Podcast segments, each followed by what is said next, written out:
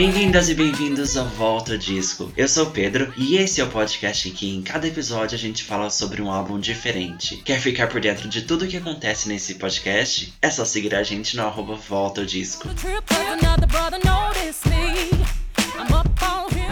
E aí, né? Estamos aqui de volta com Volta Disco. E dessa vez, gente, não tinha como. Todo ano eu prometi, todo ano a gente vai ter um episódio sobre Beyoncé. A gente já teve em 2020 um episódio sobre o Dangerously in Love, ano passado sobre o B-Day, e agora chegou. Chegou a, a minha cara metade, I am Sasha Fierce. E para isso eu chamei o criador de conteúdo, John Watson. E aí, amigo, tudo bem? E aí, tudo bem? Nossa, eu tô muito animado porque eu já ouvi o podcast. E aí eu vi que você me seguia, né, com o Instagram da, do podcast. E aí um dia você interagiu comigo, eu falei, gente, eu preciso falar pra ele que eu gosto do podcast, então eu tô muito animado. eu tô muito animada, mas lembrando dessa interação, eu não sei como que aconteceu, porque eu lembro que você me mandou uma mensagem falando, tipo, ah, você interagiu, mas não está aqui. Eu falei, ah, não lembro ah, de ter sim. interagido. Ah, mas é aí verdade. a gente começou a interagir de verdade e. É, porque apareceu lá, tipo, uma mensagem, daí depois sumiu. Eu falei, gente, o que aconteceu? Aí eu sou curioso, né? Eu queria saber. Aí eu queria saber. Aí foi por isso. Mas arrasou. Bom que hoje estamos aqui, estamos aqui para falar de Beyoncé, tá? Bom, antes de, de, falarmos, antes de começarmos, amigo, conta um pouquinho sobre o seu Instagram, sobre o seu canal no YouTube, sobre o que você faz para todo mundo te conhecer? Então, o meu Instagram é johnalisson1, é um pouquinho complicado, J-O-H-N, W-A-L-L-S-O-N 1. E lá no Instagram eu tenho feito bastante rios, assim, voltada para a cultura pop mesmo. Uma coisa bem nichada, que eu falo de um tipo de bastidores. Alguns eu tento trazer da realidade, do que aconteceu mesmo, só que do meu jeito. E outros eu invento, porque que eu, do jeito, do, invento do jeito que eu queria que fosse, tivesse sido. Mas sempre pra palhaçada, tipo, nada sério, né? E lá no Instagram, ó, lá no YouTube, inclusive o conteúdo do Instagram vem do YouTube, né? Porque lá já é uma coisa um pouco mais. É palhaçada ainda, só que um pouquinho mais sério. Eu tento fazer pesquisa e tal, já fiz um mini documentário. Eu digo mini porque eu faço tudo sozinho. Se fosse uma equipe maior, eu poderia chamar de documentário, mas como eu faço tudo sozinho, eu já fiz sobre a Madonna, já fiz sobre os anos 90, assim, tipo um resumão, tipo 40 minutos sobre os anos 90, falei de novela, música. Aí fora isso tem vídeos de carreiras, um, já falei da, já falei da Ferg, da Beyoncé várias vezes, de várias outras cantoras. Eu falei Ferg e, e Beyoncé, mas tem tipo Christina Aguilera, Britney, todo mundo já sabe, só que do jeito que eu gostaria que me contasse, entendeu? Uhum. Eu faço do meu jeito. E aí, é isso, lá no YouTube e no Instagram. Ok. Você tem vídeo, pra, acho que de todas as eras da Beyoncé, não tem? Todas. É a única que está completa, da cantora que eu fiz todas. Qual vídeo você recomenda? Qual vídeo que a gente deve todo mundo ir lá e assistir? Seu da Beyoncé. Ai, não é um vídeo de era, é um vídeo especial 40 anos de Beyoncé. Porque ali junta tudo que eu aprendi, né, desde que eu sou fã, tudo que eu as informações que eu já acumulei sobre ela, e eu conto assim bem resumido. Então, se você você conhece ela também, você com certeza vai assistir, vai ir lembrando, porque eu não faço detalhado, tipo, é um resumão mesmo, seria, é como se fosse um, como é que o Faustão fazia lá no programa dele, o arquivo confidencial. Só que sim, mas no formato YouTube, né? Então eu recomendaria uhum. para você ir lá no YouTube, colocar John Allison, é, especial 40 anos de Beyoncé, que foi do ano passado. Ok, ok. Bora lá todo mundo assistir. Bom, então eu tô me sentindo aqui na presença de um especialista em Beyoncé. Eu acho que o episódio de hoje vai render super legal, porque eu tô super animado para saber sobre várias coisas da Beyoncé, o que você acha e tudo mais. Ah, esse é um problema, porque eu sou muito. Eu, assim, eu. Beyoncé, ela é como se tivesse meu DNA, né? Só que, assim, eu. Tipo assim, se eu não gosto, se eu acho que foi desnecessário, eu falo, não tem esse problema, entendeu? Aí tem gente que não gosta. É porque é tanto de casa que você já, já sente assim, ok, tranquilo pra Sim. falar. Uhum. Bem isso. Ok, ok. Bom, então eu acho que você pode começar me contando qual foi a sua primeira memória assim, com a Beyoncé. O que, que você primeiro lembra dela? Então, a Beyoncé, eu lembro, assim, eu morava em Belo Horizonte, né? Isso, e desde que eu nasci. Aí eu mudei para São Paulo, que fui morar lá com a minha, com a minha avó, né? lá na casa da minha avó, eu, minha mãe, meu irmão. E isso em 2005, final de 2005. se eu não me engano, era novembro de 2005. E aí minha prima assistia muito televisão, tipo, e ficava ligada na Mix TV. Sempre, tipo, o dia inteiro. E aí, era uma época, assim, de ouro na música pop, né? Tipo, assim, final de 2005, quando tava surgindo a Madonna com Confessions, a, a Jennifer Lopez tava com Get It Right, é, a Mariah tava com o Emancipation, toda hora era We Belong Together. Uhum. Aí tinha o Black Eyed Peas com Don't Lie, acho que era aquela fase ali do My Hump, acho que era My Humps na época. E, ai, deixa eu ver quem mais que tinha. Ah, Kelly Clarkson com Sim. Breakaway. Não, Breakaway não é. Ai, aquela lá. Do... Because of You. Isso, Because of You. Isso. Aí tava, tocava sempre essas. E eu gostava de todas. Só que quando começava a tocar Jack Conner, que a Beyoncé fez para a trilha do Pantera Cor-de-Rosa. Quando eu tocava essa, ai, não tinha jeito. Eu, nossa, era que eu mais gostava. O clipe era muito bonito. Ela, uma moça bonita, igual, toda, toda de rosa, rebolando. E aí, tipo, me apaixonei de cara por ela. Uhum. E essa é a minha primeira lembrança com ela. E, e foi muito bom, porque de todos esses artistas que bombavam na época, ela foi a única que eu segui acompanhando. Uhum. Ok. Mas por quê? O que, que tinha na Beyoncé que a gente sabe é Beyoncé? Mas o que que, sei lá, o que que te chamou mais atenção assim nela? Ah, eu não sei explicar. Eu acho que ela era tão bonita. Assiste o clipe hoje. Tem gente que não gosta, que fala, ah, é ruim, não sei o quê. Uhum. Mas para uma criança, eu tinha oito anos, eu tinha uma criança de oito anos que via aquela moça bonita, assim, eu identificava. Hoje eu entendo isso, né? Que eu me identificava com ela por causa da cor da pele e tal. Uhum. E a música tão chiclete, tão gostosa, foi muito, tipo, destacava no... Eu gostava, como eu falei, de todas, mas para mim, para uma, uma criança de 8 anos, destacava muito. E aí, aí ah, logo em seguida veio Deja Vu. Sim. E aí, logo em seguida, veio Irreplaceable. E, tipo, isso, isso, é muito bom, né? Quando o artista ele vai trabalhando. Porque aí, tipo, não teve um respiro para eu esquecer ela. Uhum. Ela foi, continuou, um depois do outro. E aí, por exemplo, a Jennifer Lopes, é, acho que já não teve mais, tipo, seguida do, do Garage. Em seguida, assim, logo não teve. A Madonna também. Não, até teve, mas demorou um pouquinho. Então, como ela foi trabalhando um atrás do outro, por isso acho que ela acabou me prendendo. Uhum. Uh, check on it. Era inicialmente uma ideia de primeiro single do BT ou não? Foi só pra trilha sonora mesmo? Ah, então, Tia Connie é uma confusão, menino, porque ela tá no. Ela aparece no álbum de Number, number Ones das Destinies. Uhum. Aí ela aparece como trilha do Pantera Cor-de-Rosa. Ela tá no B-Day. Então, acho que foi a música que fez a ponte dos final das Destinies um, pra carreira solo. Uhum. Porque aí e nessa época a Beyoncé ela trabalhou demais, né? Teve final de Destiny Child, teve esse filme aí. Então acho que essa música ela meio que uniu esses dois caminhos. Se você for olhar lá no Spotify, tá lá no, no álbum de Number One das Destinies, tá no B-Day também. Então foi uma música que ela foi dando certo, porque foi, no, foi number one, né, na época, uhum. lá na uhum. Bill. Então, como foi dando certo, ela colocou onde dava. Uhum. Aí ela colocou diabos aí. Arrasou, arrasou. Eu, todo, tem gente que critica, mas eu amo essa música, eu amo a performance Ai, dessa música no, no The Beyoncé Experience. Ah, tudo! E, tipo, ela nunca cantou a música inteira. Se você procurar, vai ter lá um vídeo dela no rodeio, no rodeio lá de Houston, aí ela canta a música inteira.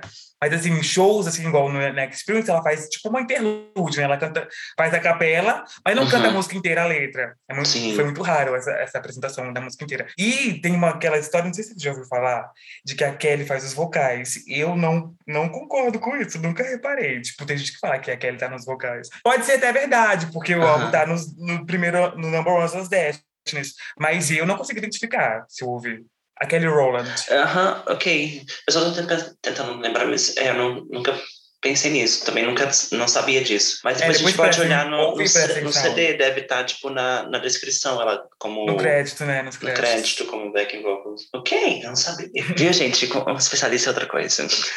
Bom, amigo, então, só pra adaptar, só pra todo mundo saber, a gente vai falar sobre o I Am Sasha Fierce today today, ó, hoje, que foi lançada no dia 12 de novembro de 2008. Quero saber, I Am Sasha Fierce, qual que é o conceito? Porque ela entrega conceitos. Qual é o conceito desse álbum? Ah, eu acho, assim, a minha visão, né? Tipo, não tem como uhum. falar que era isso e tal. Mas eu enxergo do conceito que ela queria deixar clara a diferença entre Beyoncé e uhum. o alter ego dela, né? A Sasha Fierce. Aí, uh, e também eu acho que nessa época, depois a gente vai falar mais sobre isso no, nesse episódio, mas eu acho que ela quis. Ela sempre fez algo muito comercial, né? O primeiro álbum é super comercial, o segundo também. Só que nesse ela queria usar a tecnologia a favor uhum. dela. Por isso que teve essa explosão de singoleiros e tal. Ela sabia, ela já tinha pegado como que faz o. Como que faz. Ela já tinha, tipo, tido uma noção de como que era um viral naquela uhum. época. Ela sempre foi muito esperta, né? Então, acho que esse é o conceito dela. Mostrar a personagem e a pessoa e trazer também essa, esse lado mais popular, né? Como uhum. eu falei, uhum. todos os álbuns dela são bem comerciais, mas nesse ela quis deixar algo mais explícito. Por, por exemplo, o primeiro álbum é super R&B. Uhum. O segundo já é mais... Tem R&B, é uma coisa mais vintage, né? Mais retrô. Tanto pela, pela sonoridade, quanto todos os, o visual dela. E nesse ela quis fazer uma coisa mais atual mesmo. Acho que esse uhum. é o uhum. conceito. Juntando esses, a pessoa e a personagem. Uhum. Ok, ok. É, pensando nisso, o B-Day, ele, ele é um som comercial, mas eu não, não diria que ele... Sei lá, eu acho que ele não teve o impacto comercial uhum. que o Sasha teve. Não sei se você concorda sim, comigo. Sim, eu acho sim. que talvez é que nesse ela precisou entrar numa onda um, um pouco mais comercial para fazer o requisito que a gente sabe que a gente tem que fazer esse... Tem que jogar esse jogo em algum momento. Um exemplo disso eu acho que é... O B-Day tem um Grammy só. Uhum. Que foi o Grammy, acho que de álbum de R&B, se eu não me engano. Mas é um só. Aí olha o Sasha, já teve seis Grammys numa noite só. Sim. Foi seis, uhum. Sim, tem. Tanto que tem aquela foto lindíssima com ela segurando aquele tanto de, de Grammy. Uhum. E o Dangerous é, Love também teve alguns, né? Ah, teve cinco. Cinco, Foram né? cinco se não me engano, foram cinco. E aí, é, eu não tinha pensado por esse lado mesmo. O BD ele não teve o mesmo impacto. Tanto que, por exemplo, Craving Love foi, no, foi number one. Aí ela tentou, uhum. re, re, como é que fala? Reproduzir com um feat com Jay-Z, que foi Deja Vu, que já Deja Vu não foi number one. Acho que ficou no top 10 ou 5. Não tenho certeza agora. Uhum. Uh, mas aí, realmente, ela falou, peraí, deixa eu ver aqui. Eu preciso jogar esse jogo de, do jeito que o pessoal tá jogando. Uhum. Mas, por um lado, ela fez o que ela queria no B-Day. Tanto que ela sempre conta, né? Sim. Que ela gravou em duas semanas porque ela queria fazer aquele som. Uhum. Aí, aí, também tem isso. Aí ela pensou assim, bom, já fiz o que eu queria, agora eu vou fazer o que precisa ser feito. Não necessariamente era o que ela queria. Sim, mas não necessariamente também. O que, o que ela fez, para que era mais comercial, era, era ruim porque a gente sabe uhum. que o I Am não, não é ruim, mas a gente também sabe, isso a gente comentou um pouquinho no primeiro episódio que a gente fez sobre Beyoncé, sobre Dangerously in Love, que a gente, que ela, ela teve que passar por esse processo de fazer um álbum mais comercial, para depois na frente ela chegar e fazer um for que não é, não é tão comercial, mas muito bem sucedido, lançar o, o Beyoncé. Então ela teve que jogar esse jogo em algum momento, para depois ela conseguir ser a artista que, que ela é hoje, eu acho. Sim, tá, eu concordo também. Porque, por exemplo, ela experimentou de tudo. Uhum. Ela fez o que estava dando certo, ela fez o que ela queria, e isso só somou. Tipo, nada foi prejudicial ou acabou com a carreira dela, Sim. ou se ela teve consequências ruins. Tudo somou para mais, né, eu acho. Uhum. Sim, sim. Bom, aí você, você falou também que traz esses dois lados, né? O alter ego dela e, e a Beyoncé. Fora, nas, fora no álbum, na, nas performances e tudo mais. Em que momentos que a gente vê Beyoncé e em que momentos que a gente vê Sasha Fierce? Eu acho que fica bem claro naquele DVD perfeito que ela gravou em Las Vegas, o I Am Yours, que ela tava na turnê, daí ah, tem muita gente que confunde os dois, porque o nome é muito parecido. A turnê é a I Am Tour.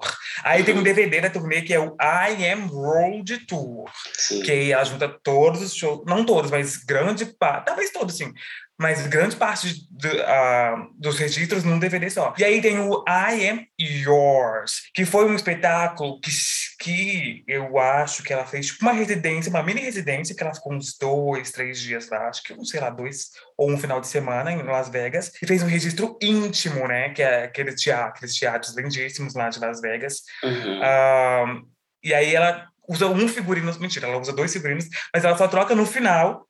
E aí, nesse registro, fica bem clara a diferença entre Beyoncé e Sasha, porque a primeira parte, ela canta as músicas do I Am, uhum. tipo, as mais lendas, tipo Sarah Light, Scared of Lonely, e é tão bonito, porque aquilo ali é voz, é só voz.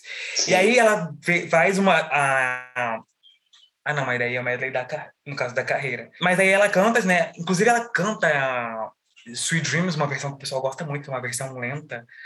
E acho que ele fica bem claro a diferença entre Beyoncé e Sasha. Só que aí eu, eu tava confundindo aqui, porque até metade do show ela canta as músicas do Sasha, aí ela vai uma um medley com as Destiny's Childs, que ela começa lá no Wanna Be Where You Are, dos Jackson's Five, que elas faziam cover. Aí ela vai contando a carreira, né? Que ela passa pelo Dangerous, pelo, pelas Destiny's, pelo Dangerous in Love, B-Day, e acaba no Sasha Fierce. Inclusive, um teatrinho musical que ela levou pro For também, pro lá para aquele show de Rosaland. É, é, acho que esse é um que fica bem claro a diferença entre Beyoncé e Sasha, porque a, Sasha, a Beyoncé é sempre mais calminha e a Sasha mais agitada na coreografia e tal. Sim, aham. Uh -huh. Ok, então a gente pode pensar isso. Beyoncé mais é, centrada, mais Sim. lenta. Sasha, eu amo porque tem algumas performances eu acho que eu vejo mais a diferença quando, quando ela tá com as Destiny's Child. Porque tem alguns momentos que ela, tipo, fica muito uau, sabe? Aí a gente vê claramente que, ok, aquela é a Sasha. A uhum. Sasha que chegou mais recentemente, mas assim, tipo, mais depois dessa era, por exemplo, nas turnês mais recentes, você acha que a gente teve tanta Sasha assim, ou era mais Beyoncé? A Sasha começou como a Beyoncé você sempre foi muito tímida, né? Uhum. Ela sempre. Tanto que se você tem uns. Eu fiz um vídeo sobre as Destiny Shires, né? Que foi o Nasce uma Estrela, que eu contei a trajetória delas, que mais uma vez todo mundo conhece, só que eu fiz um jeito que eu gostaria que contassem para mim. Um, e aí a mãe da Beyoncé conta num. Tinha um, a MTV tinha um programa chamado Driving, né? Que eles contavam a história das artistas naquela época, tipo no começo dos anos 2000. Aí eles entrevistaram era a mãe da Beyoncé, o pai, e a mãe da Beyoncé conta que ela lembra que as crianças, da, onde ela chegou, não tenho certeza agora, ela chegou na escola e as crianças não estavam brincando com a Beyoncé, e ela perguntou, por que vocês não estão brincando com a minha filha? As crianças falam que ela era uma criança chata e tal, mas é porque a Beyoncé era muito tímida, e ela tinha um pouco de dificuldade de socializar. Então, como que você, uma pessoa tímida, vai fazer show? Difícil, né? Aí ela criou esse alter ego uh, ah, para poder se sentir mais confiante no palco. E eu acho que aí, como você perguntou, né, se a Sasha aparece hoje, eu acho que tornou uma coisa só. Uhum. Eu acho que é, é, como é que fala? Difundiu, né? Uniu. Uhum. Acho que agora ela é muito mais segura, muito mais confiante, então ela não precisa mais da Sasha. Aí acho que é, é como você falou, a Beyoncé que ela se tornou hoje foi a soma disso tudo. Então acho Sim. que não tem mais essa divisão de Sasha, Beyoncé e tal. Uhum, ok, é, eu concordo. Mas eu assim, concordo, é. É, como eu falei, junte, juntou, né? Agora ela não precisa mais do nome Sasha Fierce, porque já é ela, entendeu? Uhum. Mas a Sasha, obviamente, que vive quando ela tá mais com fogo e tal. Ah, ok. Então, ah, ok. Porque eu ia te perguntar, você acha que, se você achava que essa era foi o momento dela meio que enterrar a Sasha não, e, e só ser, ser Beyoncé, mas não. Ainda Só tá que eu acho dela. que não, ela não precisa mais do nome Sasha Fierce, entendeu? Uhum. Porque já tá entranhado nela. Sim, uhum. entendi, entendi. Amigo, se você tivesse um alter ego, como você chamaria esse alter ego? Na verdade, eu já tenho, né? Ah. Porque. É, porque. Filha de Beyoncé, real... não é? Não tem nem como. Então.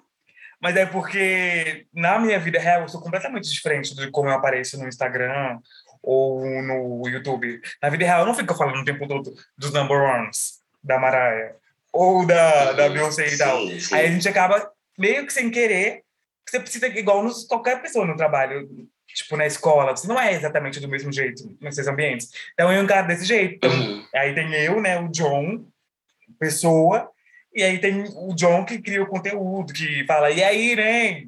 Que eu, eu não chego nos lugares falando e aí, né? Então, uhum. basicamente, já tem um alter ego. Aí é personagem, né? Da vida okay. real e da, da, das redes. Uhum, sim, eu entendo. É. Para cada, é, cada situação, a gente tem esse, a gente tem o nosso eu, né? Na escola, no trabalho, na, na internet. Eu entendo super. Então, todos nós temos os nossos alter egos, assim. Ok, muito bem, gostei, gostei da resposta. Amigo, então, pensando nesse conceito, Beyoncé, Sasha Fierce, você acha que casou bem ter essa dualidade no álbum, separar o álbum por Beyoncé e Sasha Fierce? Ah, eu acho que sim, porque primeiro que eu não lembro onde foi que eu ouvi falar, não sei se foi o Anderson Vieira que falou, mas teve um boom, né, dos, dos, dos discos duplos. Uhum. E acho que ela aproveitou isso, né? Ela ela usou tudo a favor dela, né? O negócio da internet, quando viralizou os singoleiros, é, esse, esse lado dela de ter esse alter ego. E ela também usou essa parte de álbuns duplos, né? Discos duplos. Então eu acho que casou super, porque fica bem divididinho, né? Tipo, fica. Pra ela, virginiana, que gosta de organização, acho que, eu acho que casou bastante, tipo, de dividir os álbuns do, em dois, né? Mas aí depois ela ficou obcecada por isso. Quase todos os álbuns dela são duplos. O, o, visual tem, vem junto, né? O DVD e o CD. Aí tem aquele DVD de Roseland, que é duplo também, porque aí tem o show de é, Roseland, e tem mais um DVD que tem o que naquele outro? A Clipes. Um, e todos que ela lançou depois, quando vendia né, essa mídia física, ela faz, fez duplo, se não me engano. E o AM, acho que tem umas, umas três ou quatro versões, não tem? Menino, o IM, eu vim descobrir isso depois de pesquisar bastante, né, para fazer os vídeos do canal. Mas o IM, ele tem umas, uns cinco ou seis relançamentos. Eu vi o pessoal zoando a Dua Lipa, né, que ela relançou o Future Stage umas 50 vezes, mas a Beyoncé, ó... Mas sabe por quê? Eu ouvi falar que era o pai dela, o Matthew. Uhum. O Matthew Knowles. Porque empresário, né, ele viu, viu que estava dando certo. E aí, se você for olhar no Google, deixa eu até dar uma olhadinha aqui você vai encontrar, ó, aqui na, na Wikipedia mesmo, tem uma versão do iTunes, uma versão espanhola e hispano-americana, tem a versão deluxe, deluxe japonesa, tem a versão platinum. Sim. Tem, tipo, se você for parar pra contar, deve ter uns 10 relançamentos. Uhum. E foi porque foi dando certo mesmo. E acho que foi esse um dos pontos que a Beyoncé optou também pela carreira, por ela administrar a carreira dela. Porque, por exemplo, Lemonade não tem nem deluxe. O, plati, o álbum visual tem, né?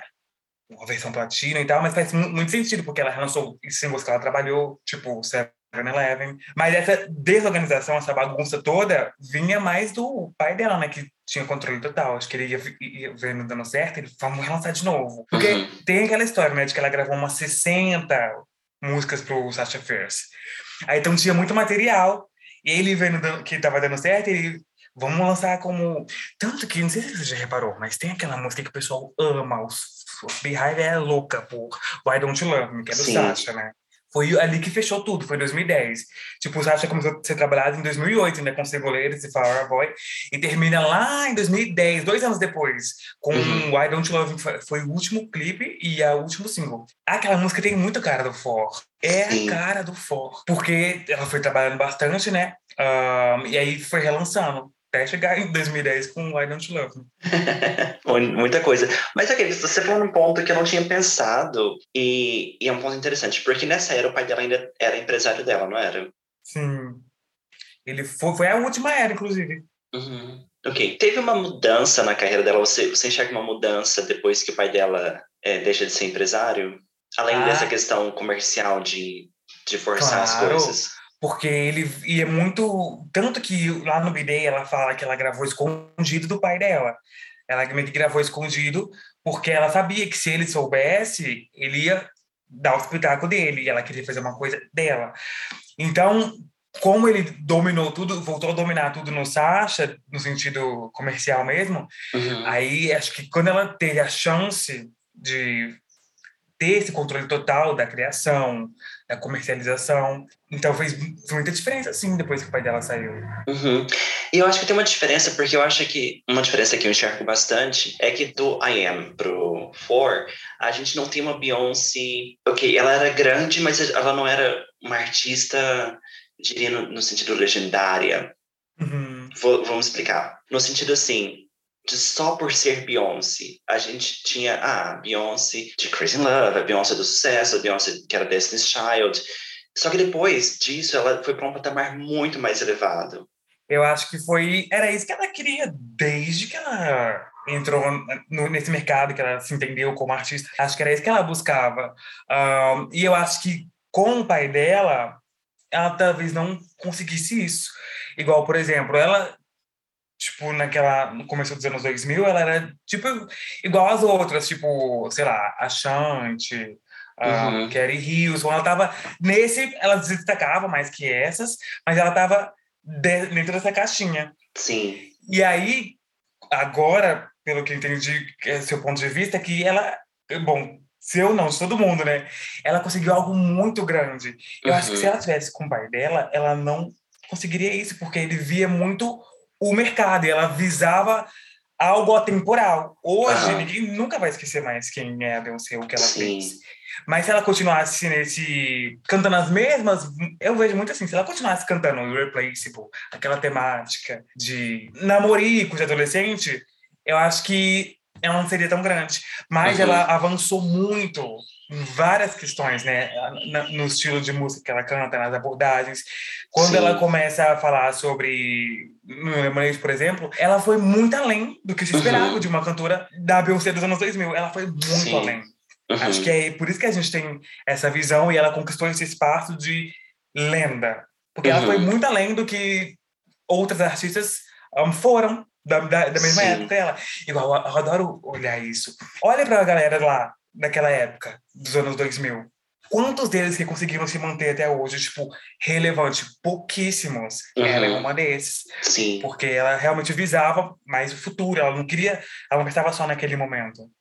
Uhum. Por isso também que ela não, igual eu vejo muito o For, todo mundo vê, né, o For como um divisor de águas, porque se ela, se ela poderia ter feito álbum parecido com o Sasha, daria certo, mas daria lá e ficaria lá. Com o For, ela conseguiu ver que, tipo, não era só o comercial que importava. Bom, o For foi muito bem sucedido, assim. Só que ela poderia ter feito um Sasha 2.0. E não, uhum. era, não era o que ela queria. Sim, ela não queria surfar na onda do que estava acontecendo. Sim. No sentido de, por exemplo, o, o Sasha tem isso um pouco. Com o For, ela apostou, tanto que a gente não tem, tipo assim, a gente não tem um single carro-chefe do álbum, a gente tem várias músicas que são emblemáticas, que todo mundo lembra ainda. A gente tem Countdown, que nem foi tanto assim, a gente tem o Love on Top, a gente tem uh, Girls, tanta música boa que, é. que marcou. Na época, foi o, o primeiro single foi o Run the Road. E aí, tanto que eu lembro que o pessoal falava muito disso, né? Que os vazamentos prejudicaram bastante o fogo, né? Nesse sentido, porque uhum. os haters falam que ela não conseguiu nenhum número um uh, nessa década de 2010. E tudo começou com For, né? Com uhum. On The Road. É... Não sei por que eu falei isso, né? Não, mas uh, sim, eu sei, mas é porque as pessoas geralmente cobram isso. Falam, é, não sei o que, não tem número um. Gente, mas a Beyoncé, eu acho que aí ela provou que ela não precisava, Exato. que ela é uma artista, ela não é uma artista de singles, ela é uma artista de álbuns. Exato. Então, por exemplo, a gente pega o For, ok, qual é o single mais impactante do For? É, realmente. Sabe, não, não tem um São todas, que né? a gente pensa, mas não é o álbum Sim. inteiro completo. A gente tem, como eu te falei, Countdown, a gente tem One Plus One, a gente tem Verdade. inúmeras músicas, Dance for You. Então, Nossa, o pessoal aí... ama Levantar cresceu muito nos últimos anos. Sim. O pessoal é obcecado por essa música. Countdown, eu, eu tô pensando em Countdown muito por causa, acho que eu vi uma, uma, uma trend no, no TikTok de, de Countdown. E é uma música super TikTok, né, Countdown, por causa da, das nuances e tal. Aham, aham. Vai, vai estourar em algum momento, eu tô sentindo aí que vai estourar no TikTok. E, e aí você já não tem isso com Sasha, porque quando você pensa no Sasha, ou você lembra de Single Ladies, ou você lembra de Halo, porque foi uhum. muito marcante. E nisso, e ela sempre falou, tanto que. Onde foi que ela falou isso? Acho que no Life is But a Dream. Ela fala muito do negócio do single, que ela queria vender álbum, ela gosta de ah. álbum. Talvez isso, talvez esse estouro de singoleiros e Halo, talvez tenha falado, eu não quero ser conhecida só por uma música, ou duas ou três, eu quero ser conhecida por uhum. álbuns. E aí vem Sim. toda essa era, né, depois de álbuns e tal. Uhum. Ok, pensando nisso, você não, não tá nem nas coisas que eu coloquei aqui, mas pensando nisso, a gente tá vendo várias coisas. Você acha o, o Sasha datado? Ah, eu acho. Mas não é só eu que acho isso. Sempre que eu vou falar disso. Eu... não, é a própria Beyoncé. Eu sempre gosto de usar o exemplo dela. Por exemplo, Crazy Love nunca saiu da turnê dela. Nunca. Ele tá sempre lá, seja reinventado, sempre repaginado, como, por exemplo, na The Experience tá repaginado, na EM Tour tá repaginado. No Coachella, a música ganhou um gás gigantesco, parece nova, parece que é lançamento uhum. atual, de tanto que ela investiu nessa música. Mas já o Sasha, por exemplo, Single Ladies, não, não tava na, na Formation Tour entendeu? Uhum. Halo não entrou no Coachella. Então, talvez até a própria Beyoncé, não sei se ela... Eu queria... Ai, se, todo mundo fala, ah, queria conhecer a Beyoncé. Se eu pudesse conhecer ela, eu queria perguntar esse tipo de coisa para ela. Será que ela cansou dessas músicas? Ou será que foi estratégia? Queria muito saber. Então, ao meu ver, realmente o Sasha ele é mais datado uh, do que os outros nesse sentido. Porque Singulares é uma das maiores músicas dela. Como que ela não põe na TV? Mas, Entendeu? Mas isso não, não, é porque cansou, assim, porque é. eu, eu acho que eu, como público, eu já tô meio cansado de Halo, já tô meio cansado de Single Ladies, sabe? Eu não, eu não sei, eu acho que tal, talvez por isso, não que, não que essas músicas sejam datadas, eu falo datado, por exemplo, quando a gente escuta nos, nos últimos episódios de, de RuPaul TV Radio, não sei se você hum. viu o Lip Sync ah, Radio. essa é datada. Então, essa, essa é datada, não sei se, se Sweet Dreams também seria meio datada. Ah, é... eu acho que é um pouco. Só que ela é boa. Essa é a diferença.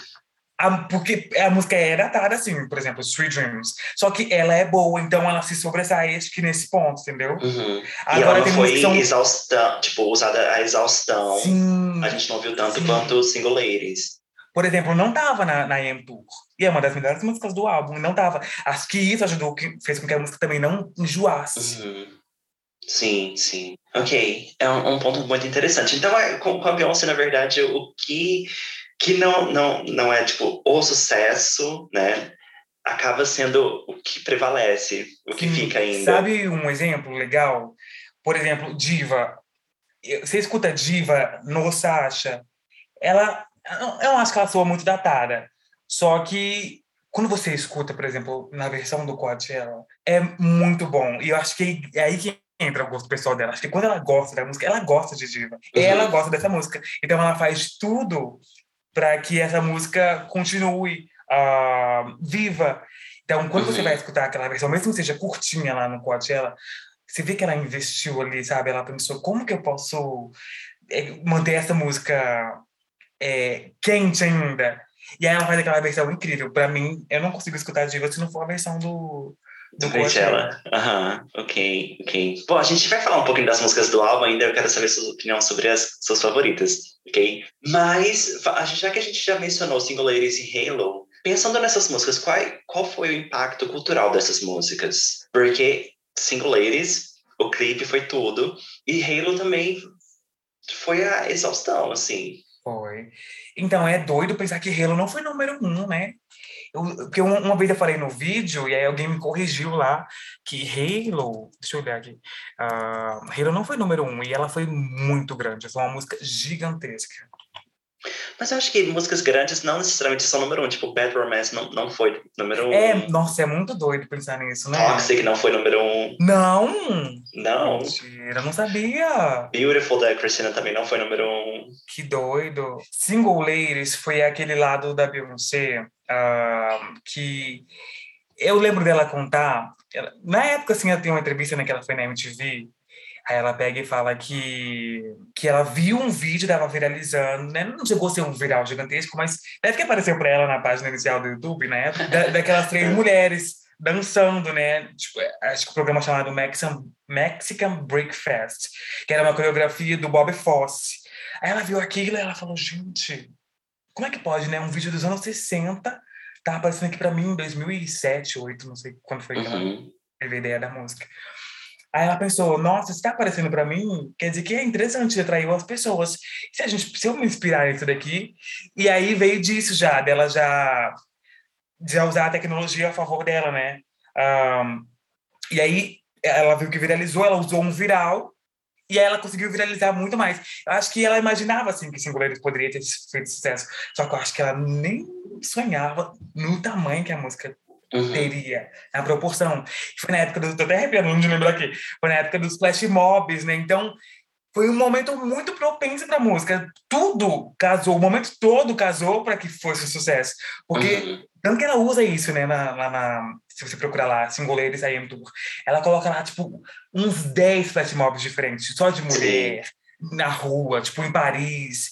Então, foi um momento que casou tudo e acho que esse foi o impacto. Foi uma coisa, foi uma das primeiras da música, assim, óbvio que já tinha tido memes antes, mas acho que na música foi uma das primeiras, assim, depois da internet, que uniu todo mundo, porque assim, uhum. eles uniu todo mundo.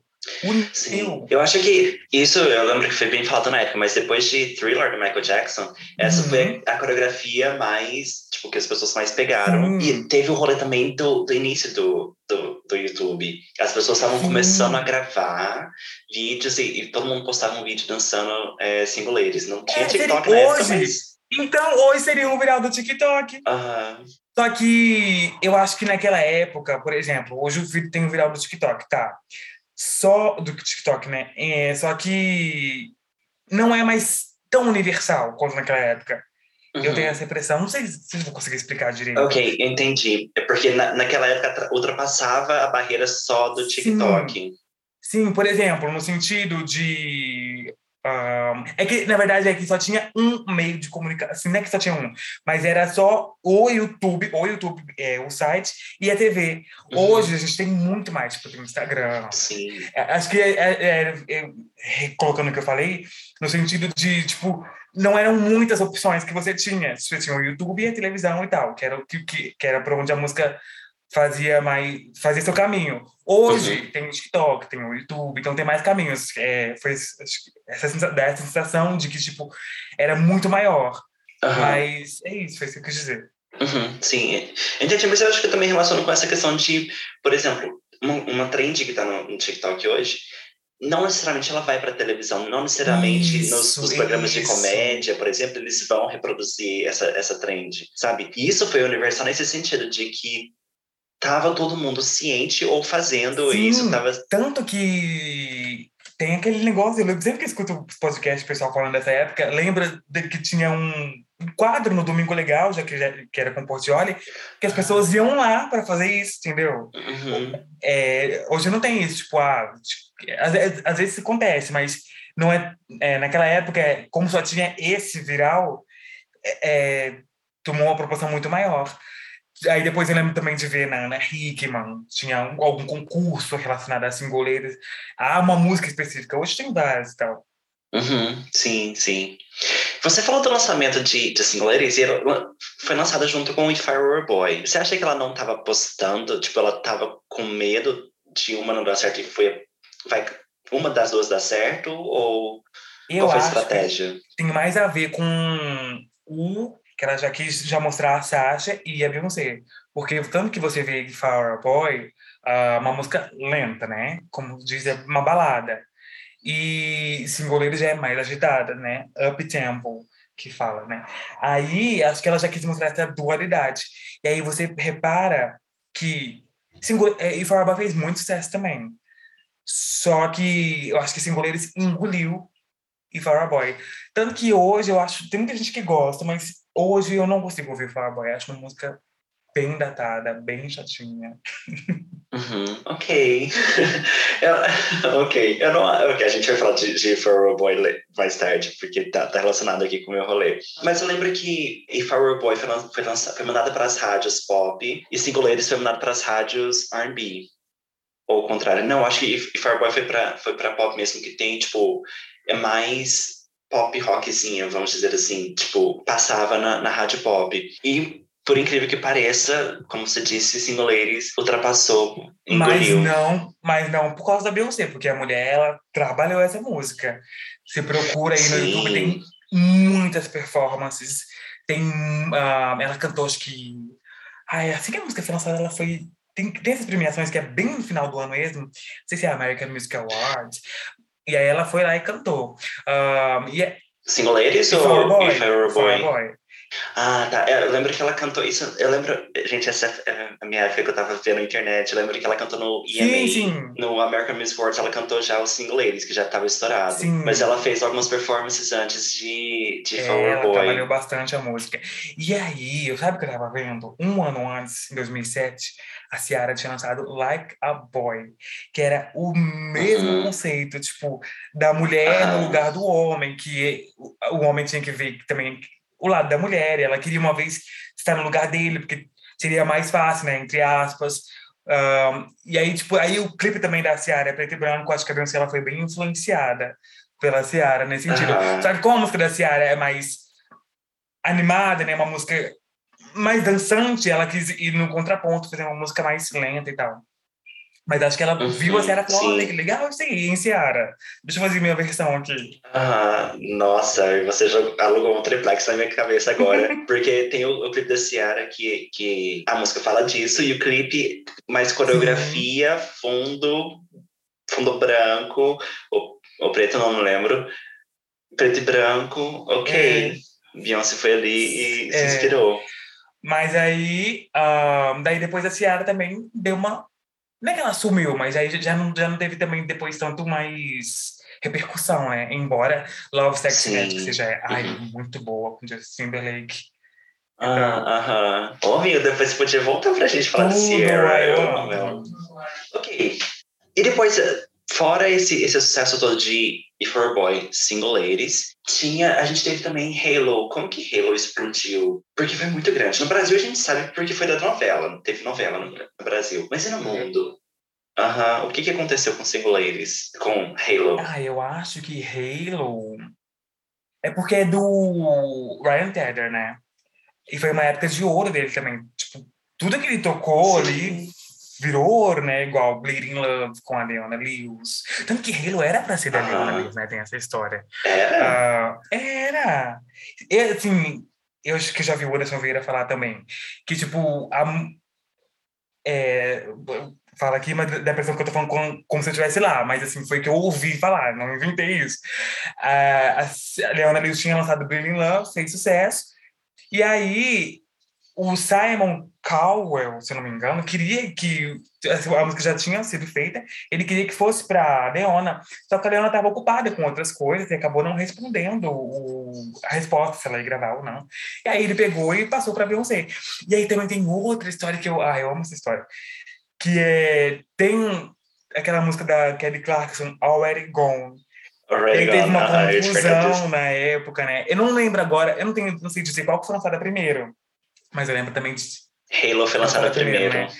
E aí tem aquela história, tipo, os tabloides na época, sei lá, não lembro agora dizer qual, qual mas apontavam né, que as músicas eram parecidas e tal.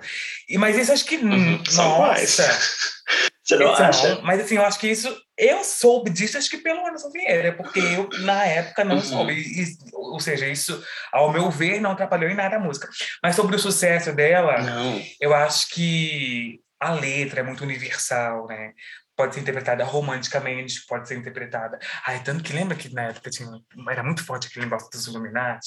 Você lembra disso? Ah, Eu lembro que eu era criança, né? Eu adorava pesquisar sobre isso, a teoria da conspiração.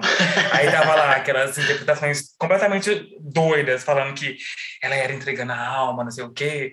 E aí acho que tem esse lado também uhum. da música, ela, ela ser Uhum. muito. Como diz aquela palavra que para falar quando.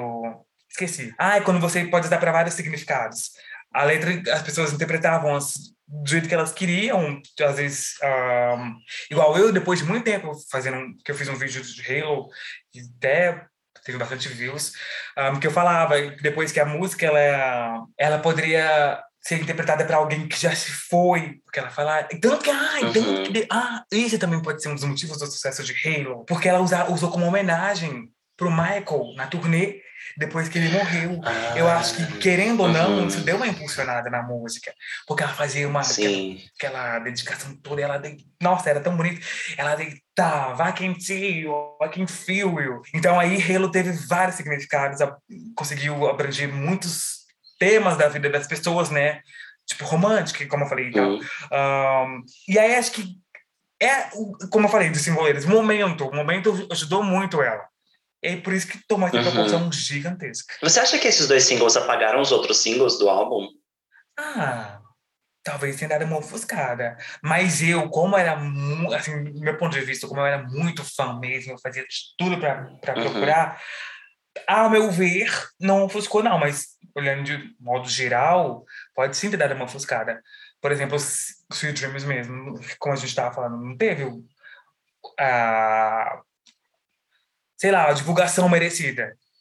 Uhum, sim, sim. Ah, não, mas isso também entende porque ela estava em turnê Sim. já e, e tudo mais. Mas é, de ter um impacto cultural É. tão grande quanto Ah, eu Single acho, por exemplo, que Sweet Dreams também não teria uma força. Tipo, não tem um peso, Uhum. sei lá, de singoleiros. É uma música muito boa, só que eu acho que ela não tem não faria o mesmo barulho Uh, mesmo com uma, uma, divulgação maior, acho que ela não faria o mesmo, não teria o mesmo impacto que Singoleiros ou Halo. Uhum, Tanto que eu acho que. Eu não, eu não sei se Halo tá no, no lado Beyoncé, no lado IM ou no Sasha. Mas também, mais uma vez, ressaltando a diferença entre as duas, né? Sim. Qual single que foi? Ah, foi, foi Sweet Dreams que foi lançado junto com, com Halo. É porque eu não tenho certeza, mas pode. Não, não tenho certeza. Mas acho que pode ter sido. Acho que foi. Ou Diva. Não sei dizer agora. Agora, Porque ela é, continuou, né, nessa, nesse lançamento duplo. Foi, aham. Uh -huh. Teve, ok, então teve If I Were a Boy, Single Ladies, Halo, eu acho que, se eu não me engano, foi esse Dreams, que teve até divulgação. Depois teve Diva com Broken Hearted Girl. Ai, não sei. Eu sei, eu lembro de Broken Hearted Girl, que, como eu falei, né, eu e minha prima assistia muito a Mix TV. Aí um dia eu tava lá, do nada come, começa o clipe, né? De cima a imagem, é um carro estacionando. Aí eu falei, gente, quem que é essa doida? Porque tinha acabado de passar um clipe muito legal, não lembro qual que era, que, eu, que tinha a falar. Aí eu fiquei, a gente ficava com raiva, né? Tipo, porque você não controlava se, se assistia o que eles queriam na televisão. Aí tinha acabado um clipe muito legal, não lembro qual que era. Eu falei, ah, que é essa mulher que, aquela, que veio atrapalhar meu clipe? Aí era Beyoncé, porque, tipo, eu não sabia que ela. Eu nunca tinha escutado é, Broken Heart Girl, aí foi um susto, porque a gente não tinha muito acesso, né? A, sim, tipo assim, ah, não tinha como você saber se a Beyoncé lançou outro single. Pelo menos eu não tinha computador ainda em casa, eu ficava muito refém da televisão. Aí eu lembro que começou do nada, eu falei, gente, eu não sei, mas essa música eu não conheço. Foi, era bem legal. Era ruim, né? Mas era legal. uhum. Eu acho que depois disso ela, ela parou com, com o lançamento duplo, porque teve Eagle, teve Videophone. Ah, lembrei aqui também uma coisa que, que ela contou recentemente numa entrevista. Eu não fui ler assim, detalhes, mas eu lembro que na época ela tava conversando, né, antes de lançar o álbum, e ela falou que queria preto e branco, e falaram pra ela, você não vai vender preto e branco, amor. Porque nós estamos uhum. em 2008, é era da internet. Se você fizer preto e branco, não vai chamar atenção, atenção. E ela fez a capa do álbum em preto e branco. Ela fez uns cinco, seis clipes, né? Deixa eu ver. Halo, Single Ladies, Divas, uh, Diva é toda em preto e branco. Girl, Diva é toda em preto e branco. Só a Sweet Dreams que não, mas só que são uns tons tão claros, né? Ela usa muito branco, muito cinza, uh -huh. que parece que é preto e branco. Sim. Um, foi uns -huh. cinco ou seis clipes, eu acho, tudo em preto e branco. Pra provar que ela ia vender sim. Amigo, eu acabei de lembrar, também não estava no nosso roteiro, mas na época, é polêmica. Hum. Eu quero saber o que você acha isso, disso. Na época, rolou muito uma, uma, discussão, nesse rolê de preto e branco e tudo mais, de que estava rolando uma tentativa da Beyoncé de enfraquecimento. Hum, não me lembro disso. O que você acha desse, desse rolê não, todo? Não me lembro de falar de, uhum. de, de, desse tema, não. Eu lembro que eu odiava. Eu falava, vai que preto e branco, gente. Mas uhum. aí eu, hoje eu entendo e tal. Mas realmente eu não lembro, não, desse... Eu lembro depois, na época do uhum. Foco, tem uma foto dela saindo de um carro que ela tá com o cabelo bem amarelo, bem loiro, e ela tá bem clara. Eu lembro de, dessa, desse, dessa conversa. Mas também uhum. era, naquele caso, era luz, né? Ângulo. Sim. Às vezes, sei lá, passou uhum. um creme, ficou esbranquiçada. Uhum. Mas uhum. nessa época, assim, por causa dos clipes em preto e branco, eu realmente não lembro. É, eu, eu, lembro de, de, nessa época, começar a ouvir essa, esse, esse burburinho. Ah, mais essa, tarde essa, também, eu lembro quando saiu o clipe de Haunted lá do álbum visual. Uhum. Que ela parece bem clarinha também. Uhum. Ok, ok. Bom, podemos falar da turnê. Ai, amo. Eu também amo, é uma das suas favoritas. Eu amo que uma coisa que a Beyoncé faz é que ela bota os shows, não só todas as turnês, mas as, tem todos os, os, DVDs dela, tem no Spotify, na, nas plataformas. Não, não tem esse que eu tava falando mais cedo. O Am Yours. Não tem, né? Não tem. Aqui no Brasil, se eu não me engano, tem lá nos Estados Unidos. Se você entrar no Spotify de lá, ou na Apple Music, eu acho que tem. É porque eu lembro de ver print, tem um instrumental. Isso acho que, acho que tem um instrumental, tipo do Am Yours. Mas. Não, é, não tem todas. Tem do The Experience, e tem do, do Beachella, e tem do I Am, da I Am Tour. Uhum. Sim. Os demais acho que não tem. Qual a diferença dessa turnê para as outras anteriores, na sua opinião? Ah, antes eu queria falar que sempre teve aquela conversa, né? De que a Beyoncé não inova nas turnês e tal. Mas isso é quando você olha de fora. Uhum. Quando você olha de fora, uh, você realmente olha assim por cima e fala, nossa, parece com a outra. Tipo, por exemplo, ah, parece com esse cara, ou ah, parece com a The Experience. Mas no meu caso, como eu sempre fui muito de fuçar, de assistir tudo, de pegar todos os detalhes, eu vi claramente as diferenças entre uma e outra. Sim. Uh, a diferença dessa para as outras, eu acho que foi a primeira turnê mundial solo, porque ela já tinha tido a The Experience, já tinha tido a Dangerous in Love, só que a Dangerous in Love foi uma turnê bem curtinha, tipo de três semanas, lá em 2003. Uhum. Tem o registro, né, gravado em Wembley, lá em, na Inglaterra. Uhum. É. Uh, e depois teve a The Experience, que foi uma turnê mais Estados Unidos, Canadá. É, Acho que foi, foi para a Europa também, é, mas ela foi, foi sozinha? Foi Europa. Foi sozinha para a Europa.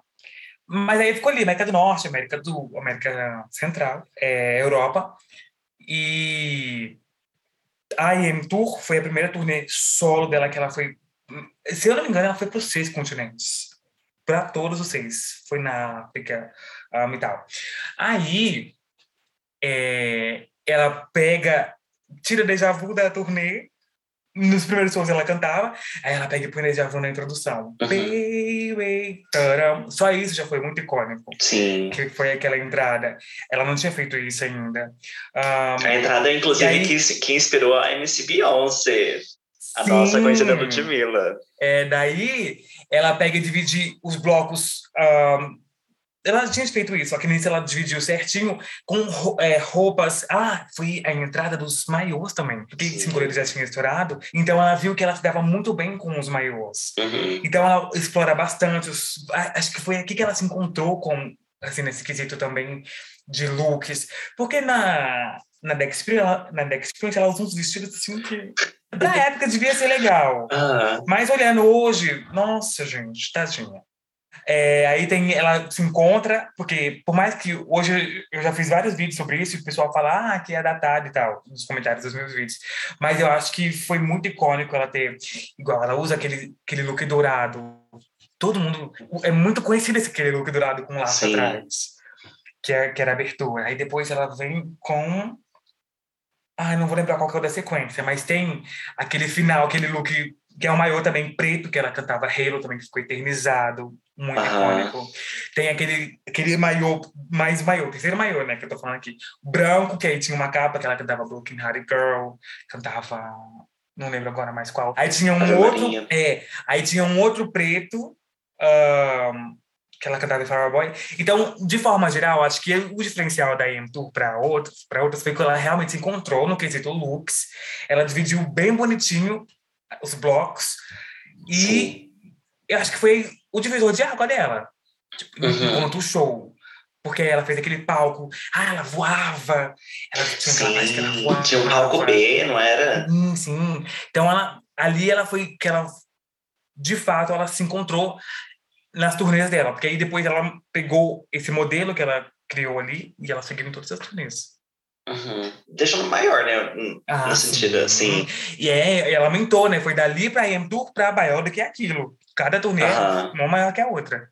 Sim, sim. Eu lembro é, muito na época da, da Experience que as pessoas falavam, tipo, ai, não, não tem tanto investimento, não tem tanto comparando com, sei lá, Experience estava acontecendo, sei lá, Christina Aguilera com Back to Basics em 2007, então as pessoas comparavam muito. Mas eu acho que no, no IM ela chegou no, no topo tipo, do que estava acontecendo e depois dali foi só subindo, tanto que a gente chegou no, na Formation, que foi o, então. o eu acho que o sucesso do álbum deixou ela muito empolgada. Ela falou: uhum. Nossa, esse álbum tá fazendo muito sucesso, eu preciso de uma turnê que seja tão grande quanto essa. E aí, com mais uma vez que eu falei, o momento todo casava para esse uhum. sucesso. Porque Sim. eu não consigo imaginar essa turnê sem a homenagem para Michael Jackson. É uma uhum. coisa que não tira. Aquele final, aí eu arrepio de lembrar, aquele final é muito icônico. Gente, aí uhum. ela passa pelo pessoal, dá a mão. Aquilo é muito genial. Tipo, uhum. não tinha como ela planejar aquilo, entendeu? Então, o momento Sim.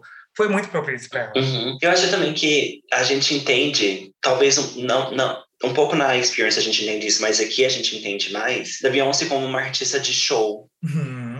Não é uma, uma artista só de performance ou que faz qualquer tipo de show, mas é uma artista de, de tipo de turnê, que faz um show inteiro e que pensa nesse, nessa coisa toda e que depois vê só crescendo.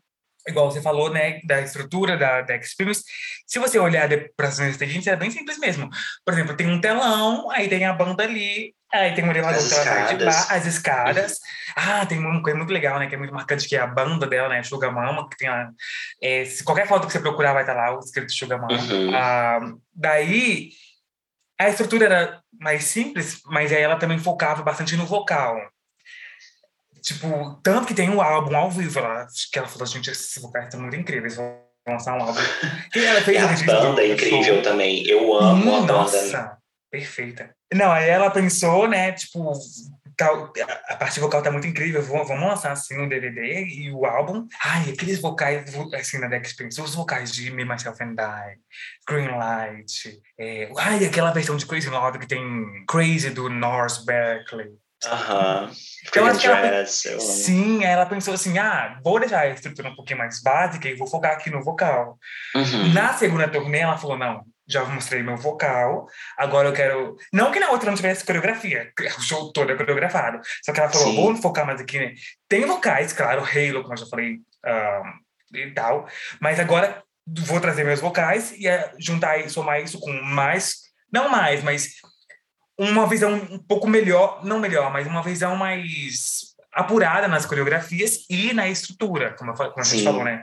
Ela voa, tem o palco do meio, ela passa pelo público, a banda... Tem o telão, tem que o é telão. super de alta definição, eu lembro, todo mundo comentava na época do, da qualidade do, do telão. É da Experience mesmo. É, tem interludes, só que é interludes mais físicas. Tem a galera que sapateia, tem os os bailarinos masculinos, que eles têm uma parte só deles, tem a parte das mulheres, que só as mulheres dançam. Então era uma interlude, mas no palco ali, coreografia. Na IM Tour, vinha muito mais forte a interlude de vídeo. Tanto que tem aquela. Hoje você olha e fala, ai, cafoninha. Mas aquela lá do. que ela tá vestida de tigre. Uh -huh que é do, do de, de, de, Ah, é aquela turnê que, nossa, quando ela pensou naquilo, quando ela viu aquilo, ela pensou, meu Deus, que incrível. Lembra que ela, que é ela encontrando a Sasha, e dela joga moeda, aí cai, tem uma, um lado é Sasha, o outro lado Beyoncé, aí cai lado da Sasha. Aí ela volta pro palco, aí é a parte que ela voa, que ela vem pelos palcos voando, aí...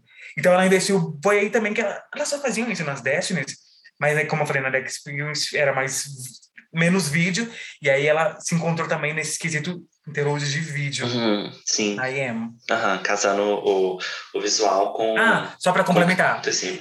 Aparecia, é, que, que eu falei, né, que, que ela mostrava lá os, os flash mobs e os fãs dançando no telão também. Então ela usou a favor uhum. dela, o viral, que foi singuleiros. Sim, sim. Acho que toda a construção, porque o palco, se você olhar, era, tinha banda, o telão enorme, a, a, a, escada, que era de acrílico, sei lá, que era transparente, então ela podia brincar com isso e mudar o palco completamente, ah, dar, dar, uma outra cara. Você falou da escada agora, eu lembrei. Ela não ficou intimidada, porque lembra daquele vídeo que ela cai lá no Deck Experience, que ela toma uh -huh. um tombão? Ela não ficou com medo da escada, ela continuou mantendo as escadas, né? Uhum, não ficou sim, intimidada. Sim. E aí ela não caiu nessa turnê, tipo, de escada, não, que eu não me lembro de nenhum momento assim. Não, também não. Não, é igual na, na Experience que apareceu lá com, com Ring the Alarm. Uh... e os shows no Brasil? Você, você chegou a acompanhar na época como que foram os shows no Brasil? Nossa, foi um um evento, foi um. Nossa, porque ela tava, tipo, muito no auge. Era a popstar. E é muito doido pensar isso, né? Porque ela já tinha tido um auge lá com Crazy Love, com Irreplaceable, mas ela continuava no auge. E aí, e, e cada vez maior, porque eu lembro que sem, ir numa banca de revista, igual eu saía da escola, eu passava direto no shopping. Todo dia tinha uma, naquela época, fevereiro, março, todo dia tinha uma revista nova com a rosto dela. E eu comprei uhum. todas. E falava muito nisso. E aí eu lembro que ela conta depois, depois que ela já foi embora e tal, tem uma entrevista que ela deu pro Fantástico, que a Solange falava para ela, mas você tem que ir para o Brasil, o pessoal pede muito. Ela veio graças ao pessoal pedindo muito no Twitter. Uhum. Que aí a uhum. empresa da Ivete Sangala entrou em contato, né, com a equipe dela, e trouxeram ela. E aí foi só se falava nisso, pelo menos na minha bolha, no meu mundinho, Sim, só se não. falava nisso. Aham. E ela fez uns cinco shows no Brasil. Eu lembro que ela fez, acho que ela fez Florianópolis, ela fez, fez Fortaleza. Não, Fortaleza Paulo, foi Rio. depois. Ah, sim, eu tô, tô fora da ordem. São Paulo, Rio, Salvador, Florianópolis. E foi dois no Rio. Ok. Tanto que o lugar que depois que ela fez o show no Rio, estourou. De... Sim. Foi onde a Anitta até gravou o DVD dela depois. Sério? Estourou como o lugar onde, onde aconteciam os shows. Que era, a, depois era, na época, a HSBC Arena. Que hoje tem Ah, verdade, tem vídeos. Arena Jovenesce é um trem assim, não é? É. E aí, ela realmente sim viu o quanto que ela era querida aqui no Brasil, né? Pra fazer tipo uhum. shows. Ah, eu lembro que tinha um, tem um vídeo no YouTube, se procurar, do, do jornal Hoje Noticiando, que ela chegou. Tipo, ela sendo escutada lá, tipo, uhum. lá em Florianópolis. Então foi, assim, um evento gigantesco. Aham, gigantesco. Você já foi em algum show dela? Não, nunca fui.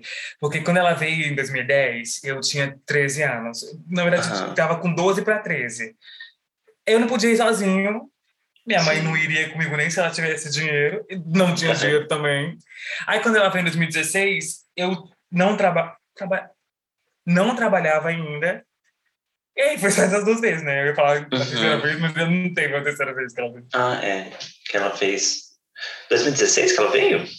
2013. 2013. 2010 que ela 13. fez o Rock em Rio. Aham. É. Ok. Beyoncé tá na hora de vir já, mulher. Você acha ah, que ela já vai, vai, lançar alguma coisa por agora? Eu acho rumores, que né? não. Não? Assim, ela tá preparando. Eu acho que ela... Não sei se você já reparou, mas, por exemplo, o primeiro álbum 2003, o segundo 2006 e o terceiro 2008. Aí, o quarto foi 2011, o quinto 2013 e o sexto em 2016. Na minha cabeça, ela tem uma cronologia. Uh, 2013, 2000, 2003, 2013, 2006, 2016.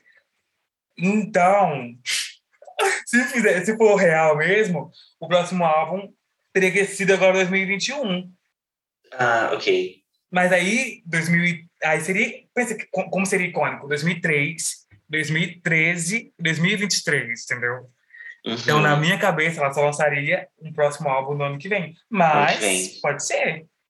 Sim. alguma coisa. Eu vi que tem uns, uns, uns rumores, o pessoal super comentando de, de, que ela já está trabalhando em alguma coisa, em vídeos uhum. mas sempre acontece igual aconteceu no, no Beyoncé, Sim. no Lemonade, tem esses rumores. Vamos ver, né? Eu estou esperando mas eu acho, eu, eu tô mais apostando pro ano que vem. Esse ano eu não, não aposto tanto, não. É, eu acho que ela segue, na minha cabeça, eu acredito muito nessa cronologia de, de dadas aí que ela segue. uh, mas também, uh, quanto ao Brasil, eu acho que ela não volta aqui mais, não.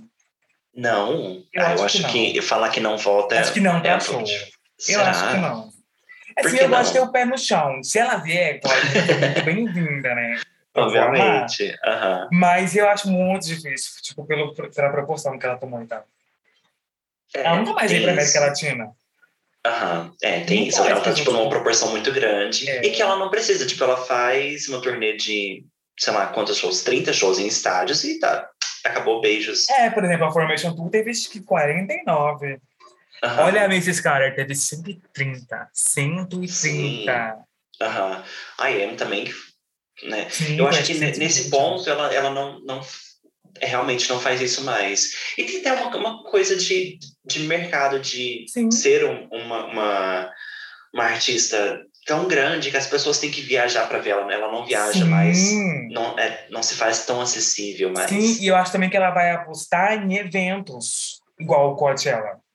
Não diria que ela vai fazer uhum. outro festival, mas eu acho que eventos, sabe? coisas muito uhum, grandes. Assim. Sim. Eu não vejo mais ela tipo, fazendo sempre, igual a gente falou, 130 né, shows. Não. Não, não. Você acha que o Brasil mais. entra numa turnê de 40 uhum. shows? A gente tá vendo agora com a Lady Gaga que vai fazer 15 shows então, em estádios e beijo Exatamente. Brasil, né? A gente, é, a gente sofre.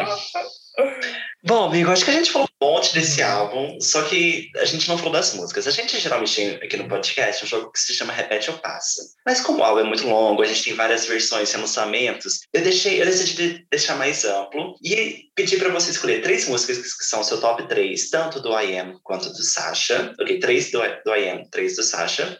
E uma música de, de cada parte que a gente passa, ok? Decisões difíceis, mas decisões que precisam ser tomadas.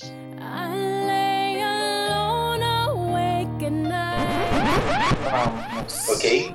Então a gente pode começar com a parte Beyoncé, certo? Número 3, qual que é o seu top? A, a número 3 para você? Das minhas favoritas, Isso. né? Terceiro lugar. Ah, mas você, só a versão standard, você, você disse? Não, pode ser de todas as versões. Porque eu deixei mais aberto pra gente. Porque tem muita coisa. No caso, B1, a parte IM seria as mais lentas, né? Acho que das minhas mais das lentas, eu gosto muito de Smash Into You. Eu tava. Eu fiquei muito tempo sem ouvir essa música. E aí, eu. Eu não lembro como foi que eu caí nessa música de novo. Foi muito sem querer. Eu falei, meu Deus, que música linda! Que ela vai crescendo. E aí foi até a trilha daquele filme que ela fez, Obsessiva. Aham. Uhum. Eu amo, que inclusive eu e a amo. E a versão também não tem nada de diferente no ao vivo, né? Tipo assim, de arranjo, é o mesmo Sim. arranjo. Só que, sei lá, o jeito que ela canta ao vivo, muito bom também. Uhum. Bom, pra mim, em terceiro lugar fica Ave Maria.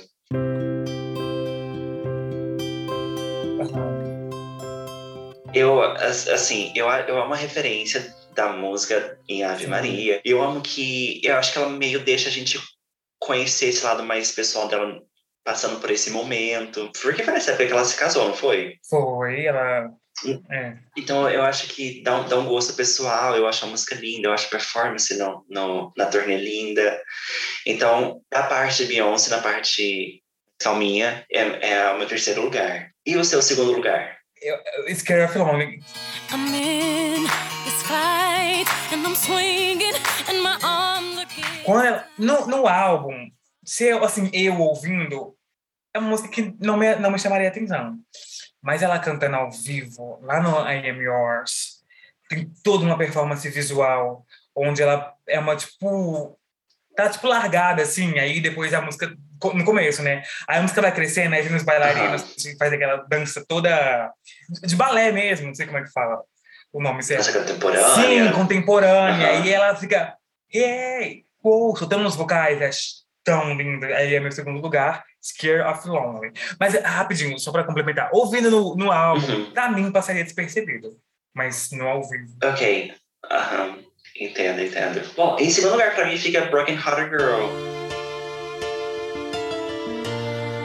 Eu lembro que essa música me marcou bastante. Eu acho dela letra e, e, a sonoridade da música também. O clipe, eu lembro que quando você falou do clipe, eu lembro que fez tudo isso, me marcou bastante. É uma música que eu gosto muito.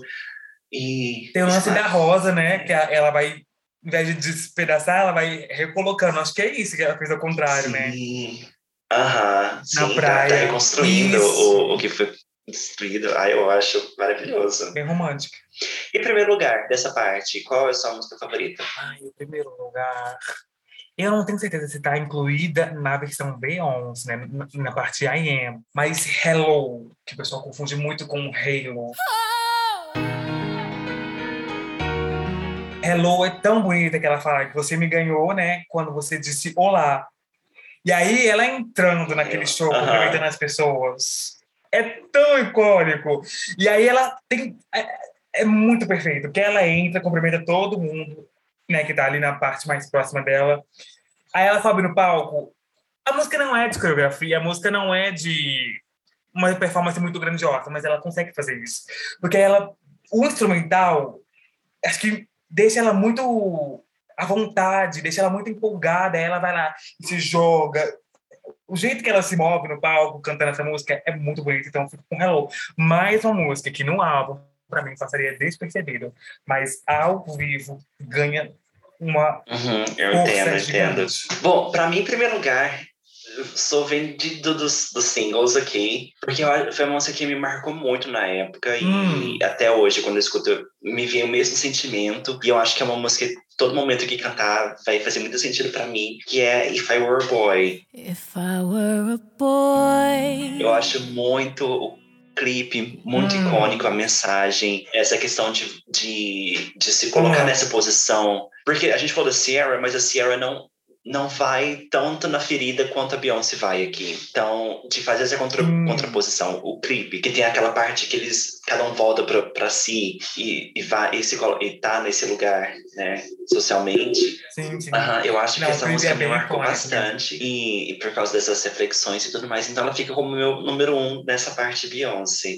E eu falando no começo que achava ela já Não, tudo bem, pode. Não, eu sei, eu, eu entendo porque todo, é- é, se você me perguntar de Halo, eu vou dizer a mesma coisa. Tipo, Halo eu já tô meio Sim. enjoado. Mas eu acho que a carga, Uhum. sei lá, Emocional. emocional e também do discurso de, de If I Were a Boy Sim, sim. é muito grande e muito válida, sabe? Então eu, eu, eu peguei pra mim, assim. Mas a polêmica, qual é a música dessa parte que você não gosta? Eu diria That's Why You're Beautiful. Diamond used to be. Sabe qual que é? Eu também. Ah. Ah, é porque é uma música muito devagar. Já tem Sarah Lights. Acho que elas duas tipo, são muito parecidas, assim, no sentido... É a mesma vibe. Elas, a música em si não é igual. Mas eu acho que têm muito em comum. Eu podia colocar uma só. Se tivesse que tirar, eu tiraria, então, That's Why You're Beautiful. Embora a letra seja bem bonita, que ela fala diamantes, você, é alguma coisa bem romântica, mas a música toda, assim, eu não gosto muito, não. Mas isso é um risco que ela correu e que acontece quando ela- você tem um álbum duplo que tem duas personalidades diferentes em cada, em cada parte do álbum duplo. Porque você escuta uma, uma metade de um álbum, todo numa vibe, aí quando chega no final, você já tá tipo, ah, ok. já meio que Sabe? cansado daquilo, né? É, aham. Então, assim, se ela tivesse. A gente entende o conceito, mas acontece isso. E, e foi o que aconteceu pra mim. Tipo, não é uma música ruim, porque não tem música ruim. Tô brincando. Mas, assim, não é um dos, dos destaques Sim, sim. pra mim. Tanto que Agora ela a gente- no, ah. no I Am Yours, que eu usei aqui como muito base, né, do I Am Yours, é, Satellites eu até gosto da performance, mas That's Why You're Beautiful realmente passa, mesmo no show, como eu falei, que eu gosto muito do show, mesmo no show ela passa pra mim. Uhum. Entendi, entendi. Deixa eu fechar só comentar. E agora, chegando na parte Sasha, vamos ver os nossos, o nosso top 3. Qual é o seu terceiro lugar na parte Sasha? Acho Sasha, aí fica complicado, viu, porque é muita música boa. Mas eu diria top 3, né? Ai, meu Deus. Aí chega aquela hora de, de enrolar, né? Pra pensar. Mas, assim, no terceiro lugar, eu colocaria. Acho que o meu terceiro lugar é Eagle. Oh, baby, how you doing? Ah, meu, nossa, muito, muito gêmeas. O meu também. A versão solo ou com Kanye? Ah, eu gosto da versão com Kanye, mas acho que solo. Ok, eu prefiro um pouco mais a versão do Kanye, porque eu acho que tem. Não é muito boa, assim. Sim. É, a versão do clipe também, não é? É. do, é, tem um clipe dela sozinha e clipe com Kanye. Tanto que eu gosto quando tem esses remixes, porque, eu, por exemplo, fugindo um pouquinho, Ed da Katy Perry, eu prefiro com Kanye, tanta música. Sim, aham. Se bem que o clipe não tem sem ele, né? Só tem com Sim, ele. mas a, a música sim. Dá, dá... É, eu acho que gosto, porque quando a gente fala de ego, a gente não, não, não Aham. tem como não falar de, de Kanye West, né? A letra. Sim, Ah, sim, é. não, assim, não nesse a sentido, mas é porque a pessoa mais egocêntrica que a gente tinha na época Ah, sim, era, era verdade. o, o, o Kanye, né? Então, casou muito, tipo, essa, esse rolê. E, e a letra da música também, o, o clipe, a coreografia. Nossa, o clipe, ele é tão simples, mas ele é tão icônico. Uhum. Porque é só a coreografia. Tipo, não tem. Sei lá, qualquer. Tem uns cortes lá, também que eu acho incríveis. Sim. É uma coisa que, tipo, só a Beyoncé poderia fazer naquele estilo, sabe? Que ficaria legal. Porque é o jeito dela, uma coisa que ela gosta de fazer. E a gente já estava acostumado, já tinha treinado os olhos com single ladies. Então, quando vem Eagle, você fala, nossa, muito incrível. Uhum. Ok. Aqui no Brasil fez bastante sucesso. Sim. Eu lembro que passava toda hora na, no TVZ e tudo mais. Sim. Ok, então, nosso terceiro lugar, Eagle. Segundo lugar. Aí vai entrar Sweet Dreams. Ok, Porque eu, eu escuto mais Sweet Dreams do que Eagle. ok, aham, sim. Acho que me anima mais e tal. Uhum. Eu também amo Sweet Dreams. Eu acho que marcou muito pra mim essa época, anos 2000. Então, tipo, tocava, Sim. colocava telefone e logo depois eu já vinha com Sweet Dreams, sabe?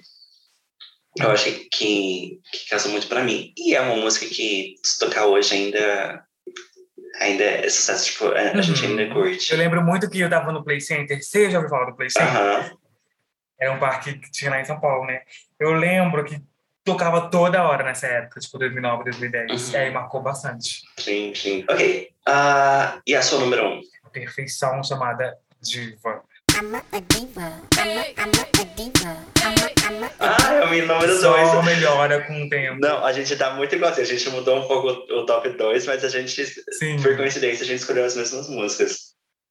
É porque é uma música que, como eu falei, ela, a Beyoncé ela gosta dela. Eu acho que por isso ela deixa a música viva. Uhum. Primeiramente porque é boa, depois porque eu acho que a Beyoncé gosta muito. Sim. Ela acaba fazendo a música ter essa longevidade. Aham. Diva é um que também sempre tá. Eu não sei como é que não tinha. Acho que não dava tempo. Mas se ela tivesse tido, sei lá, cinco minutos a mais no Super Bowl 2013, É, ela teria colocado. Diva, Uhum. certeza. Ou, tipo, alguma referência, tipo, uns Sim. trechinhos, né? Aham. Sim, É, A, a letra também é muito icônica. sim, demais. Aham. E eu acho que ela, que ela encara hum, esse personagem, essa diva, né, que é a Female Hustler, e Sim. faz todo esse rolê, o clipe incrível. E, então, nossa, o clipe é sensacional, porque ela junta aquilo, né, de ser três, uma, uma, uma coreografia de três mulheres, e aí tem toda aquela coisa de ferro velho, né? que ela Aquela no introdução que ela ferro chega no velho. carro e, A tá introdução. tocando.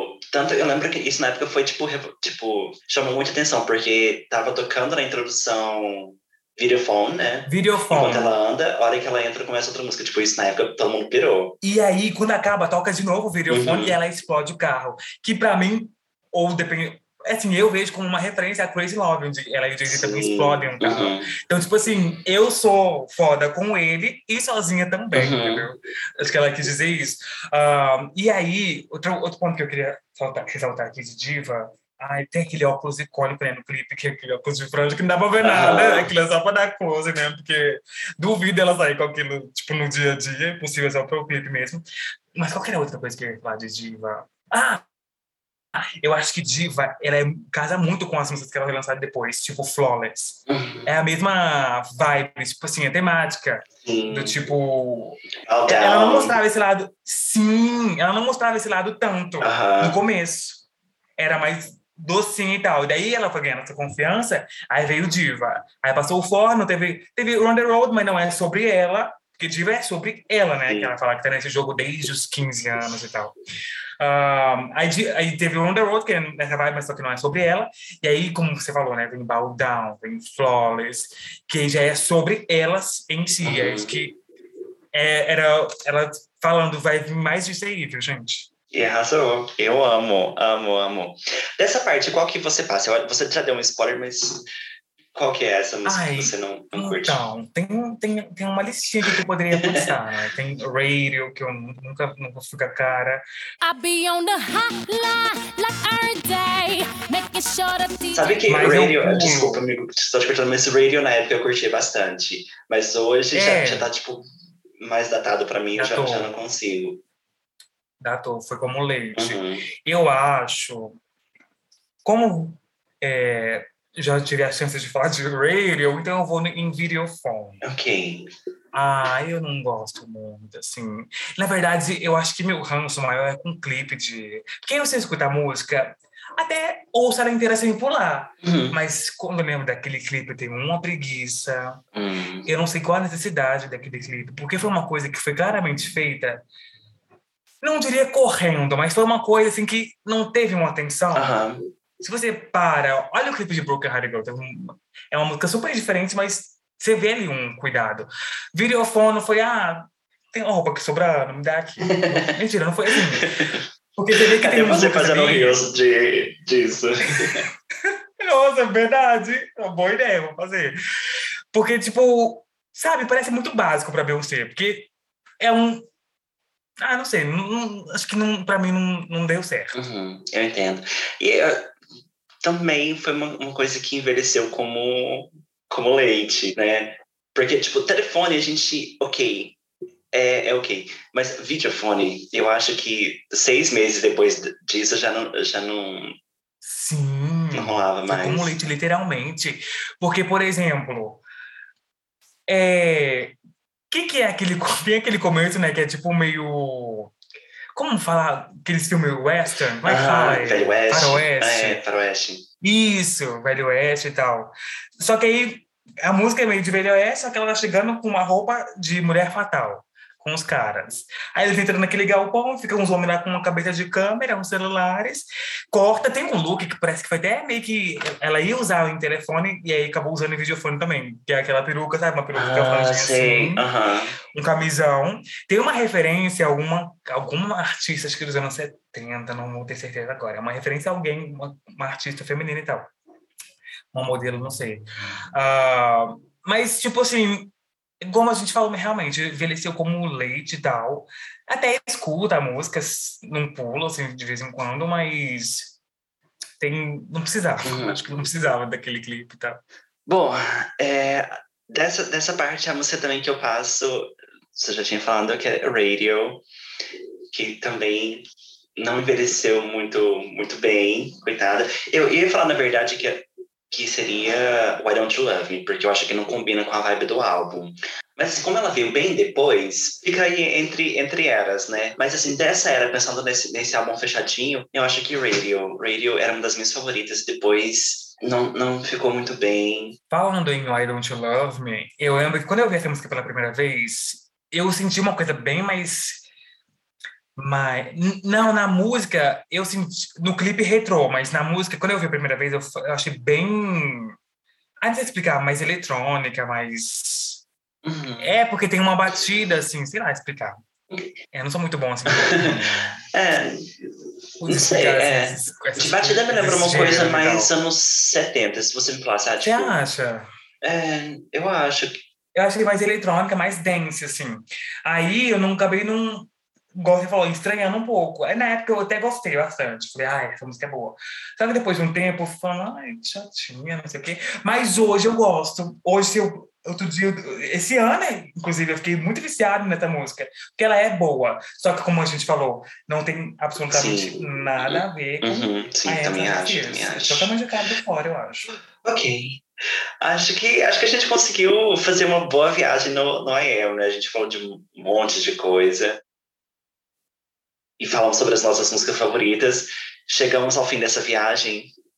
2010. Uhum, arrasou, arrasou. Amigo, uma última pergunta. Esse é um álbum que você volta sempre? É, você volta esse disco? Ah, não vou. Não. Não, não, porque eu acho que eu suguei muito ele, sabe? Por muito tempo. Eu ouvi muito, muito, muito, muito, muito. Então eu acabo voltando mais no B-Day do que no Sasha. a gente tem que ser amigos, porque eu também volto super no, no B-Day. É meu favorito. Ai, o B-Day pra mim é tudo. Uhum. Tem muita gente que não gosta, fala que é da- datado e tal, mas ai, ele é meu show. Eu, eu não acho. Eu acho o, Sa o Sasha muito mais datado do que. O, o BD eu não acho datado de forma alguma, na verdade. Sério, eu também Por causa das referências. A gente tem as referências dos anos 70, que continuam Sim, muito fica frescas. Aham. Então, se ela tocar Freak and é Dress temporal. hoje, Greenlight hoje, Uhum. ainda rola. Agora, se ela vier tocar Radio, Não vai sim, dar, sabe? não vai ter muito Uhum. impacto. Enfim, ok, então você não volta o, o disco hoje. Não, o- hoje não, meninas. hoje não, Faro. É. Eu amo, eu amo. Bom, esse também tenho mixed feelings, eu tenho pensamentos assim, meio misturados sobre isso. Mas, é, quando eu vou escutar os álbuns da Beyoncé, não é um álbum que eu vou direto nele. Mas eu tinha que colocar aqui no, no, no- podcast, porque vão ter todos os álbuns da Beyoncé. E, sim, não é um dos melhores. Só pra complementar, no ao vivo eu volto mais do que no Sim. ne- nesse, nesse de estúdio. Eu tô sem aquele, aquela performance de Irreplaceable que ela interage com o público.